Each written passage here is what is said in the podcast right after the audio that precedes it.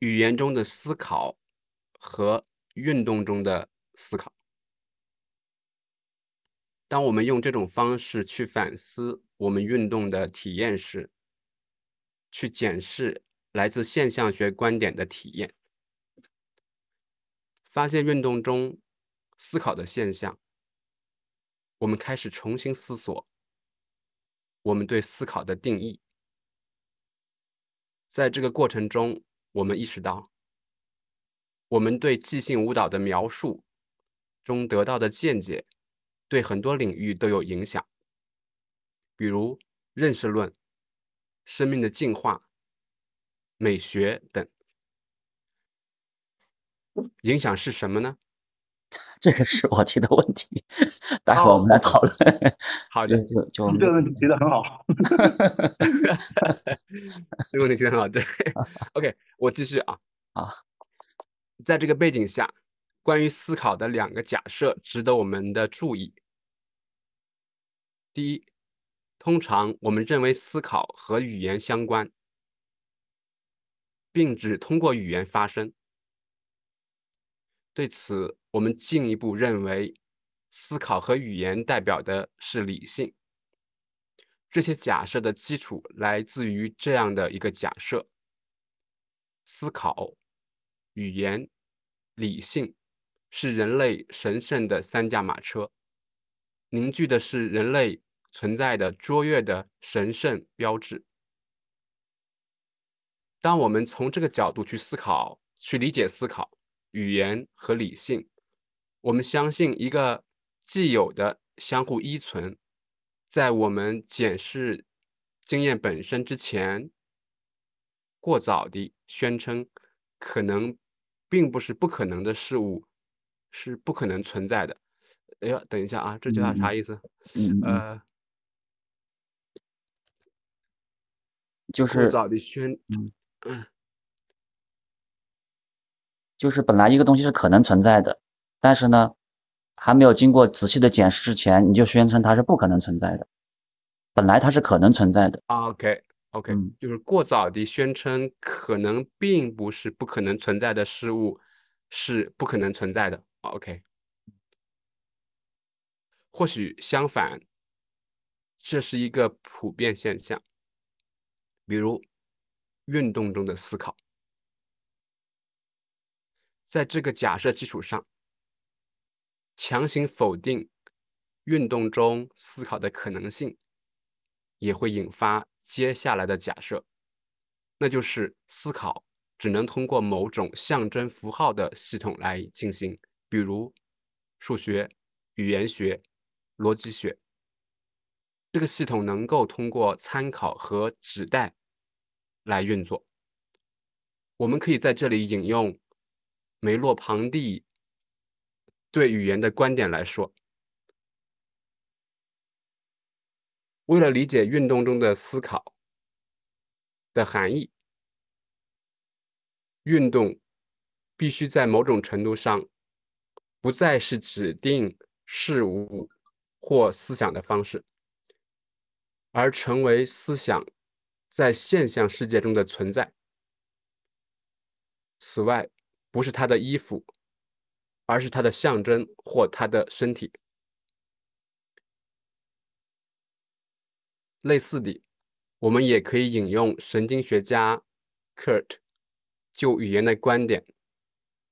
梅洛庞蒂曾引用引用过：一旦人们开始使用运动来建立和他人的鲜活的关系，运动就不再是一个工具，不再是一个途径和方法，它是一个宣言，它是一个启示，揭示着亲密的存在，以及集结我们和世界以及我们同伴的心理联系。好，我们先读到这吧，这一太长了，我们先读到这儿。对，这个很有些地方好像不太好理解。对对对，先理解一下。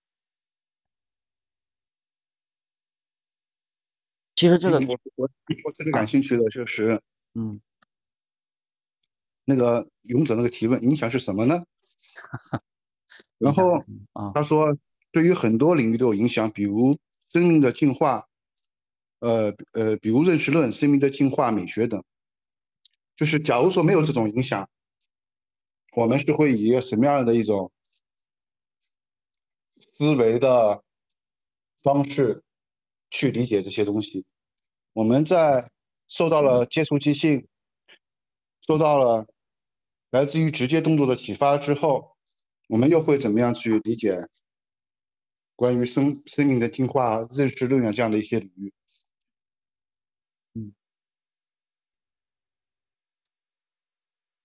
就这个问题，这是这是很大的问题，我觉得。呃，我我我觉我觉得其实从这个意义上来讲，他这篇文章其实是一个很重要的文章，就他可能，呃，就是他可能让我们注意到了一个层面吧，就是就是在呃，就是在运动中的思考啊，简单的讲，就是他这个说的运动中的思考，而不是我们通常，而不是只有我们通常所说的语言中的思考。就是还有一种思考是运动中的思考，它至少让我们开始注意到了这件事情，但是它到底会带来什么样的影响，我就就这一下子可能还好，嗯，说不出来。嗯，刚才说的我也是，嗯，惯常的思考的话，其实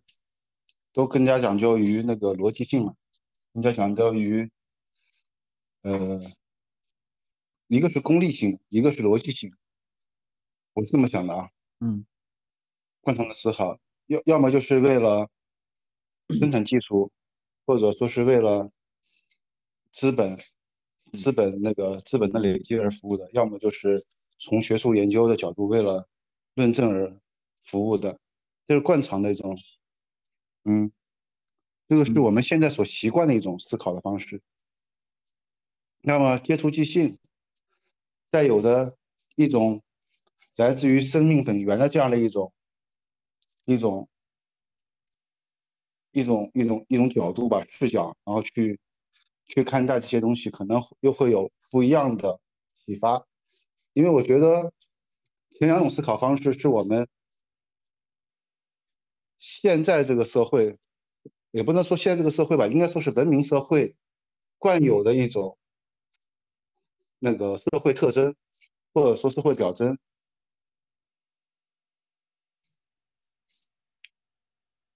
我不知道，我不知道，我不知道能能不能这么来理解，就是这种这种社会表征，其实和我们，我也我虽然也不太懂啊，可能是不是和我们所理解到的另外一种思维的一种方式，它其实是有很大的差别和不同的。比如说是像一一些一些一些古代文化，比如或者说是萨满文化，它是不是本身就会有一种很大的理解生命意义这个层面上面本身就会有很大的不同。我我突然想到啊，就是说。我们现在所说的这个思考啊，所谓的理性啊，可能在呃短短的几百年时间就可以把人类毁掉。我觉得有可能啊，有可能，我觉得真的是对。但是但实际上呢，就是我们人类，就包括这个，就是已经存存活了好好多年了嘛。就是从古就是古代的那个从从那个人类开始，人类开始出现的时候开始啊，就那个时候他可能他可能其实是一种。更多的是这个运动中的思考，就没有对对对，我就是没有这个语言中的思考，所以怎么说呢？嗯，怀着对自然的一种敬畏，然后也和自然的关系更为的密切，或者说是自己和这个自然本身就是一个统一的状态，所以那个时候产生的一系列的动作啊，干嘛，其实都是一个一个特别自然的现象。我们现在的整个的人的话呢，会越来越依依赖于这样的一种。我刚才所说的前面的两种思思维的思考的方式，嗯，然后可能是通过科技的发展，然后进一步把这样的一个一个思维方式，由我们所谓的碳基推到了推到了极限嘛，硅基硅啊，一直一直到硅基硅基硅基的这样的一种